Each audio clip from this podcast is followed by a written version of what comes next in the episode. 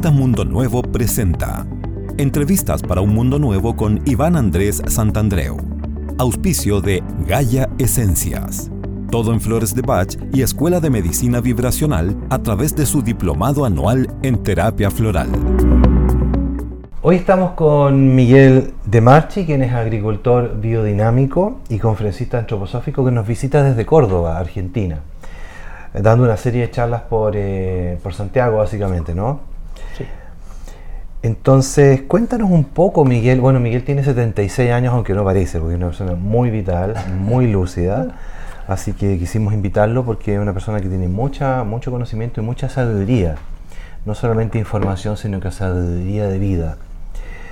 Miguel, ¿cómo llegaste a la agricultura biodinámica desde un entorno urbano? Porque entiendo que tú no eres del Sí, sí, campo. sí. Yo soy contador. Exacto.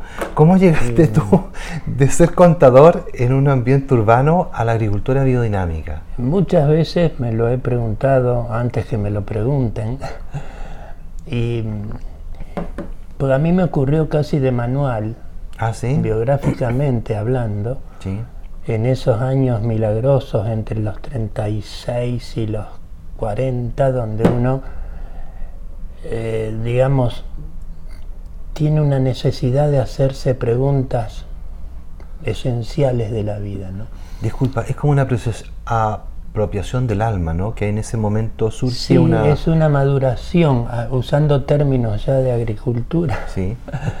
sería llegar a la, no ya a la floración, la flor es la preparatoria del fruto o de la semilla, ¿no? Y esa es una, biográficamente es una edad donde a uno le, le viene esa pregunta de ¿a qué vine? Mm. Y si bien yo ya había tomado años anteriores inconscientemente la determinación de no dedicarme a mi profesión, eh, ahí me di cuenta de que había sido muy feliz esa decisión a pesar de la- los problemas familiares que eso acarrea siempre. Claro. Esto de ponerse en contra del, del mandato social tiene su costo, pero siempre los costos tienen que tener su rédito. Sí. Por eso in- incurrimos en costos para tener rédito. Y esto no es especulativo, no, no lo digo desde ese punto de vista. Y cuando decidimos irnos de Santa Fe, que fue nuestra ciudad de nacer y, y desarrollarnos, eh, fuimos a un ámbito ya muy distinto como es la cumbre y ahí realmente nos, nos nació ese deseo de empezar La a meter manos en la tierra Córdoba. En Córdoba. Es una zona serrana, muy hermosa. Inmediatamente, a contramano de lo que eran los planes que teníamos, compramos un, un terreno de 5 hectáreas y es que el actual, los jardines de Yaya, fue un lugar donde pasaron, en esos años no nos dábamos cuenta lo que estábamos haciendo, pero yo todavía me encuentro con personas que me dicen, oh, pero claro, yo pasé por tu casa en el año 1998 y me cambió la vida. Oh, qué impresionante, qué bonito. Pero uno no lo hacía conscientemente de eso, simplemente uno contaba la locura que estábamos haciendo y lo que se pretendía, ya por supuesto que conocíamos hacía eh, tres lustros la biodinámica y la antroposofía, ¿no? Mm. Y cuéntanos un poco para el público en general, porque la gente ya empieza a entender que la agricultura orgánica no tiene agroquímicos, no tiene fertilizantes, que tiene un producto más sano, más limpio, más nutritivo, con, con menos nitrato, con menos agua. Pero este paso posterior de la agricultura orgánica hacia la agricultura biodinámica, tú así en forma resumida, clara, sencilla, Sí, para es nuestro- imposible eso, pero, pero hace tu mejor esfuerzo. ¿Cómo hacer una explicación para que Eh, cualquier persona entendiera que, en qué consiste la agricultura biodinámica? Es un paso cualitativo, yo diría. Más que cuantitativo. Sí, totalmente. No quiere decir esto que la agricultura biológico-dinámica tenga necesariamente que ser deficitaria, porque no es así. Ya la agricultura biológico-dinámica está demostradísima en el mundo en cuanto a su eficiencia productiva. Eso no lo vamos ni siquiera a tocar a ese tema. Se da por hecho de que tiene el mismo nivel productivo que una agricultura mm, bueno, orgánica y convencional. Mira, si uno agrega a eso el hecho relevante de lo que significa el recurso respetado, o sea, uno está utilizando un recurso, pero a la vez se lo está dejando potenciado al que viene después, a la generación que viene. A ver, ¿qué, va, qué, qué precio le pones vos a eso? Mm. Eso es imposible de ponerle precio, tiene un valor cósmico. Claro. La agricultura biológico dinámica, que está directamente basada en lo más esotérico de la, de la antroposofía misma. Ah, Esotérico es una palabra que mete miedo, pero significa nada más que interno. Claro, sí. Que por lo general lo interno está oculto y hay que descubrirlo, ¿no? El camino de, autodescubrimiento, eh, por eso se habla de lo esotérico que significa, eh, digamos, un camino antroposófico que lo, también tiene lo exotérico eh, bueno, la, biodinámica aporta gran parte, lo fundamental, ¿y por qué de esto esotérico? Porque la antroposofía tiene una visión en este sentido muy especial de ella misma. Yo no digo que sea la única, no, no, no se puede interpretar de esa manera. Pero dentro de las corrientes adaptadas o modernas para el hombre de hoy, la antroposofía se mete a fondo tanto con lo espiritual como con lo terrenal. Claro. Y las une, pretende unirla. Steiner la define de esa manera, ¿no? La antroposofía es un camino de conocimiento. Para la antroposofía ahora es necesario que el hombre conozca, no solo que crea. Mm. Y al principio vos dijiste algo sobre la información y en realidad el conocimiento no es información y esto hay que tomar conciencia porque estamos en un problema con eso. Suponemos que estar informado es conocer. No, no Y el tema de claro, y el tema del conocimiento pasa por cómo yo vivencio lo que el mundo me está permanentemente informando. Pero termino de contestar esta pregunta que es muy grandiosa.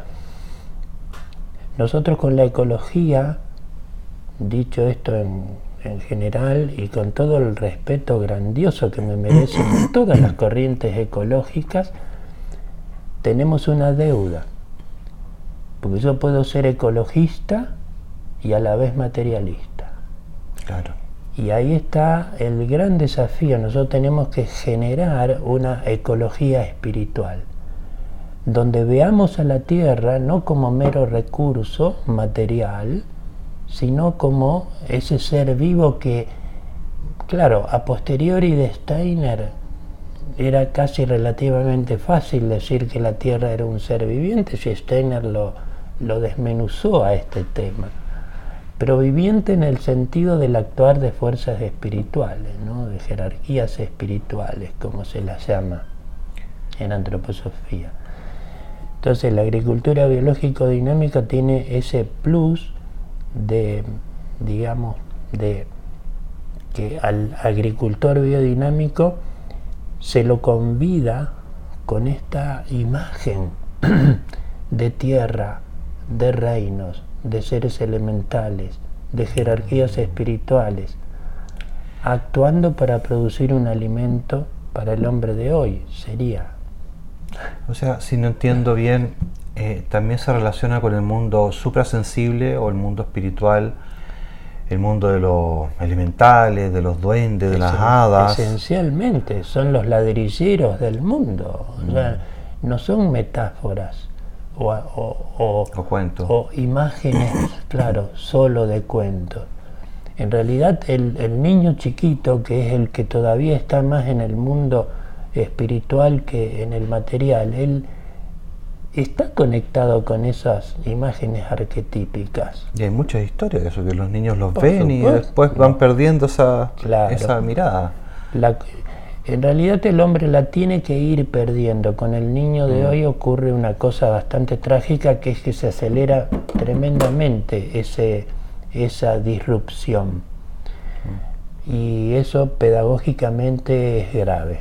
Claro. Ahí tendríamos que entrar a hablar de otro tema, pero Y así como están eh, estos seres elementales, los duendes, las hadas, los silfos, los ondinas, etcétera, interactuando invisiblemente en el mundo material, según lo que tú nos planteas y lo que yo también he estudiado, ¿cuál es el rol de los astros, de los planetas, de las constelaciones sobre los cultivos? si el ser humano no podría tener un cuerpo como el cuerpo astral, El cuerpo si no emocional. fuese, si no fuese que todas las noches nosotros tenemos que ir porque dormimos. En realidad nosotros no nos, no- no nos vamos a dormir a la noche porque estamos cansados. En realidad es, es justo a la inversa. Nosotros nos cansamos físicamente para ir a dormir. Porque necesitamos volver, no soportaríamos 30 horas sin dormir. Ya, a- Todos hemos hecho esa prueba y ya sabemos cómo nos va. Pero no es por un cansancio físico, sino porque nosotros necesitamos permanentemente ir a renutrir nuestra alma con esas fuerzas astrales. Y acá hay otro problema donde la biodinámica se mete profundamente, porque cuando uno habla, por ejemplo, de luna, eh, lo que nosotros vemos como planeta en realidad es la parte, digamos, final de todo un proceso, final en el sentido de que llegamos a hoy, porque eso también sigue su proceso. Pero lo que uno tiene que imaginarse es toda la esfera que compone con el punto de físico de la luna física, una esfera, no, ni siquiera la circunferencia, que sería poco, quedarse poco, quedarse eh, muy en parcial, sino la esfera, las fuerzas lunares, o las marcianas o las saturnales, son de ese calibre. ¿no? las que son procesos cósmicos que están ocurriendo con la Tierra como cuestión central. Acá tenemos que también hacer un ejercicio en esto de ver la imagen geocéntrica. ¿m? No hay que descartarla a la imagen que venía de Ptolomeo. ¿no? Después viene Copérnico con la visión heliocéntrica, pero ahora realmente, ¿cómo percibe la planta el acontecer del cielo? ¿La percibe? Geocéntricamente. Geocéntricamente, obviamente. no tiene otra No forma tiene de otra percibirla. Mm. Lo que Steiner capta para dar los preparados biodinámicos, que son la joya de toda la biodinámica, es precisamente estos procesos cósmicos vitales entrelazados entre ellos. ¿no? A ver, ¿acaso tus flores de Bach trabajan con sustancia? No, es O sea, información. claro, la- el, el- el hecho de la sustancia, que es una maravilla de creación también del espíritu, es una forma, digamos, que al ser humano le permite hacer una experiencia encarnatoria. Es el único ser espiritual que va a tener esa experiencia. Porque los seres espirituales, desde los mismos seres elementales hasta las más altas jerarquías, no van a encarnar. No encarnaron ni van a encarnar. Acá yo ya me estoy metiendo un poco con la cosmovisión de la antroposofía, pero que tiene mucho que ver con la actitud del agricultor ante lo que está teniendo ante sí como recurso, que es una palabra traicionera. ¿Puedo hacer un resumen para ver si entendí tu, tu, tu, respuesta para el público más, más lego, ¿no? Que en el fondo las fuerzas cósmicas ya estén canalizadas a través de distintos astros, son una combinación de fuerzas que se interrelacionan y generan un efecto en las plantas.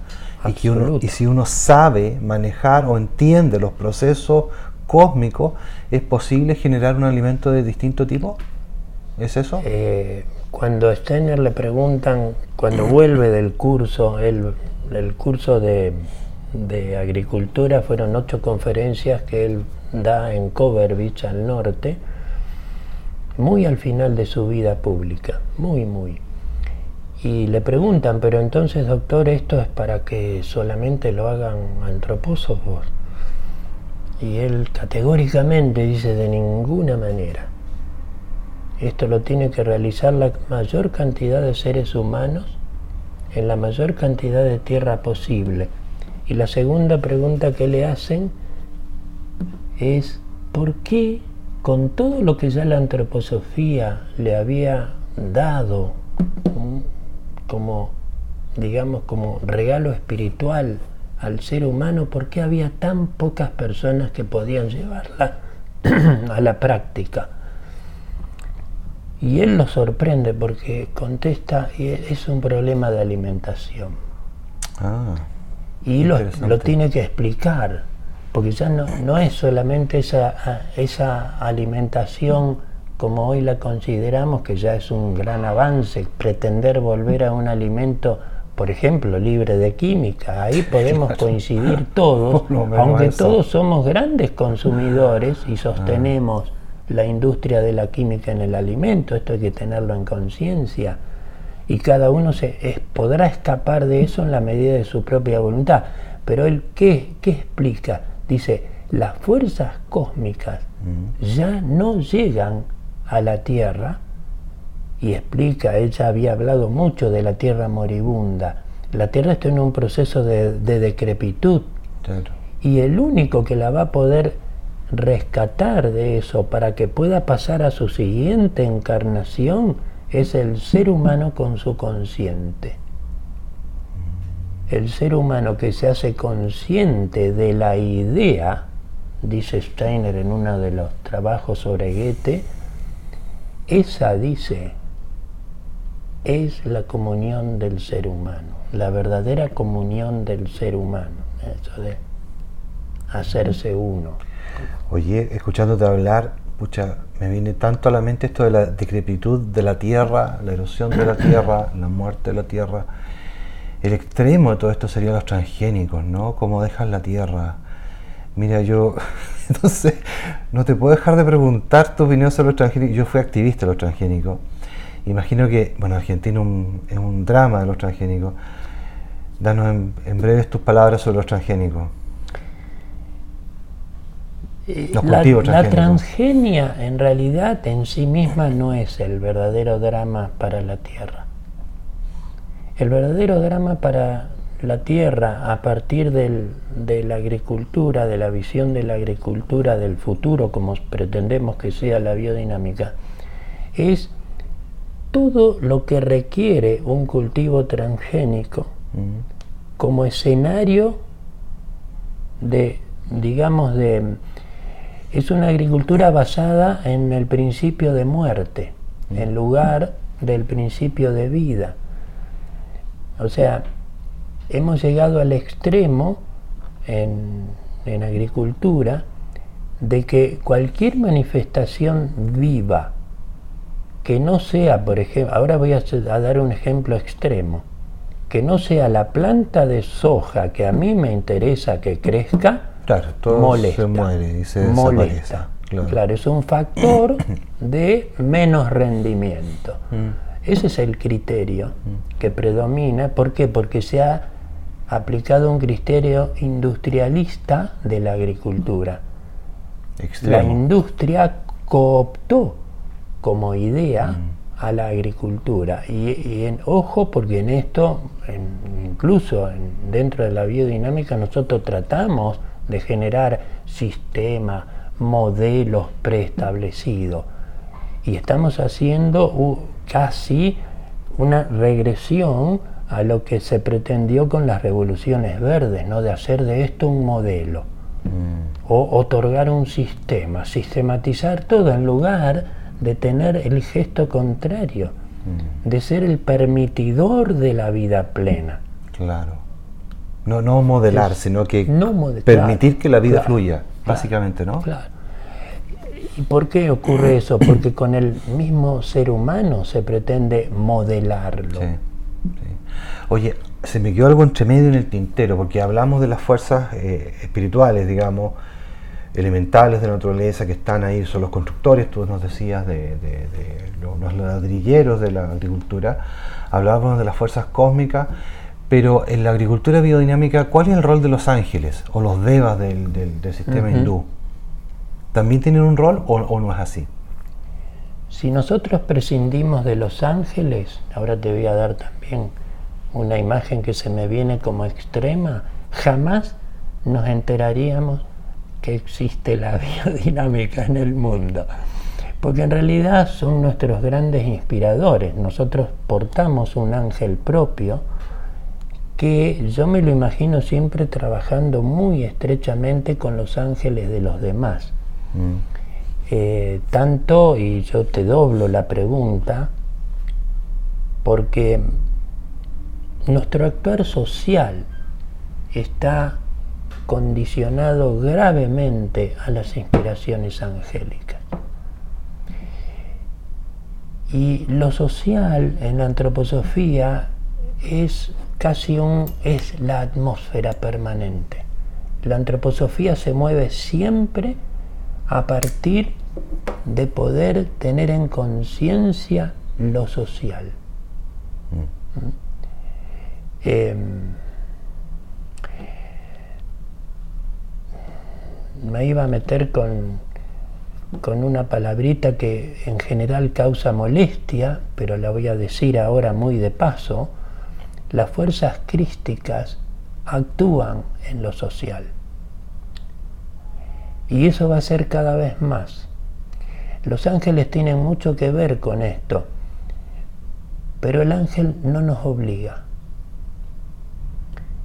Si yo no me quiero acordar de él, No. él va a hacer su trabajo, esto Steiner lo relata muy gravemente en algunas conferencias. El año pasado se cumplió el centenario de una conferencia fundamental eh, que hace el ángel en nuestro cuerpo astral, donde él plantea cómo las tres cualidades sociales esenciales que el ser humano tiene que ir desarrollando son directamente inspiraciones angélicas, pero solamente van a ocurrir si el hombre la pide. Miguel, te adelantaste a todas las preguntas. Me suele ocurrir eso. Es que, es que una cosa de- deriva en la otra. Porque tú viniste en Chile dis- diste dos conferencias interesantes. Una, una justamente se titulaba ¿Cómo encontrar las fuerzas del Cristo en la actualidad social? ¿Puedes expandir un poquito más a partir de lo que estás señalando? Sí, claro. Eh, por empezar, nosotros tenemos un problema intelectual con esto, que hemos sido formados en una imagen de las fuerzas crísticas. Yo voy a hablar más de las fuerzas crísticas, pero entiéndase que estoy, por supuesto, hablando de ese ser tan único y especial que es el Cristo, y ahora lo voy a tratar de, de- de que tenga lógica esto que estoy diciendo, porque además nosotros tenemos que hacerlo lógico, lo tenemos que, nosotros no, nos no podemos hablar de las fuerzas crísticas en, en una forma o en un idioma tal que el otro no me entienda, al contrario, eh, la obligación, digamos, ético-moral es explicitar, poder hacerse entender. Y con el idioma tenemos una cierta importante limitación. Em, las fuerzas crísticas en realidad pertenecen a la esencialidad del ser humano. No es que, esté, que sea algo por afuera del ser humano y que el hombre tiene que creer o no creer. Esta no es una cuestión de no creencia. de creencia, no, no. precisamente las fuerzas crísticas son las que definitivamente le, le otorgan la libertad al hombre. Y cuando digo libertad, digo de la libertad que ya conocemos, la que sospechamos que es mucho más importante y la grandiosa que ni nos imaginamos como digamos como cualidad a conseguir que nos está esperando. ¿Y cómo defines, perdón, las fuerzas crísticas previo a la aplicación? Porque, bueno, ¿en qué, ¿Previo a qué? A lo que tú estás explicando, ¿en qué consisten las fuerzas crísticas? ¿Qué son? Para que se entienda sí, mejor. Sí, sí, a eso voy. Ah, ya, perdón. Perdón, eh, perdón te No, no, pero está bien. Quiero ordenar un poquito.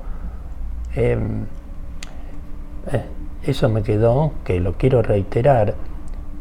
Nosotros estamos ante este problema de que nos han educado en una imagen dogmática mm. de lo que son las fuerzas crísticas. O sea, lo hemos paralizado cuando en realidad las fuerzas crísticas son permanente dinámica, permanente movimiento, proceso, ritmo, devenir, devenir. El hombre es un ser en devenir. Y sin las fuerzas crísticas estaría condenado al quedarse, quedarse quieto. En los modelos convencionales del actuar social del hombre, al hombre se pretende quedarlo que se quede un poquito ahí, ¿no? El hombre que se mueve molesta, mm. digamos, algo así. Eh, esto viene muy bien para el momento que está viviendo Chile también, ¿no? Porque a ver qué, qué fuerzas son las que movilizan a tanta gente a ser tan creativo inclusive, porque estos días se han visto, tengo noticias ¿no? de, cosas estupendas, de, eh, creación del ser humano, ¿no? porque no es una mera protesta, olvidémonos del que quiere destruir, porque esa no es la mejor forma, obviamente, pero esta creación, a ver qué podemos hacer, ¿no? ese de juntarse con el otro el gran problema es que nosotros eso lo deberíamos hacer cotidiano, ya nos llegó el momento de hacerlo cotidiano. Pues, en la situación de normalidad deberíamos actuar de esa manera. Exactamente. Bueno, con esto yo quiero dar una imagen de a qué me refiero cuando hablo de fuerzas dinámicas, las fuerzas de vida. Bueno, esto está dicho en todos los textos sagrados, además las mismas palabras de Cristo yo soy el pan de la vida. y después lo dice dos veces, ¿no? Yo soy el camino, la, verdad y la, vida. Mm. ¿De, qué vida está hablando? Entonces, pues, esto pone en contexto cómo las fuerzas crísticas pertenecen esencialmente a la naturaleza humana. Esto es lo central siempre y cuando yo lo quiera. Porque las fuerzas crísticas son las otorgadoras de esa libertad. Esto parece un contrasentido, pero si uno lo, lo, toma como desafío, que uno lo puede intelectualizar demasiado a esto y eso puede traer problemas también, ¿no? Si uno lo toma como desafío, tiene que empezar a preguntarse, ¿Y yo cómo ejercito esa libertad? ¿Libertad para qué? ¿A quién se la tengo que ofrecer como cualidad? Nosotros tenemos que desarrollar esa cualidad de la libertad. Y la tenemos que, sobre todo, en esa relación con el otro, de ver en el otro alguien que está haciendo su camino en la forma que él lo puede hacer y yo otorgarle esa libertad. Em, resumiría diciendo que el Cristo o las fuerzas crísticas nos otorgan nuestra verdadera entidad, nuestra verdadera condición humana, dignidad humana. Y cuando uno habla de humano, está hablando ya de un ser humanidad al cual vamos. Nosotros ahora tenemos problemas inclusive dentro de las mismas almas nacionales, donde hay subalmas, vamos a decir, o sea, distintas almas, eh, bueno, el conflicto entre lo civilizatorio y lo ancestral, ¿no? que en parte es un falso conflicto, es un ejemplo. Pero nosotros vamos camino a crear un ser humanidad. Miguel, y para finalizar, ¿cuál sería el desafío social de Chile y Latinoamérica, que también fue otro título de tus conferencias, ¿no? ¿Cómo podríamos resumir el desafío? ¿Cómo lo ves tú?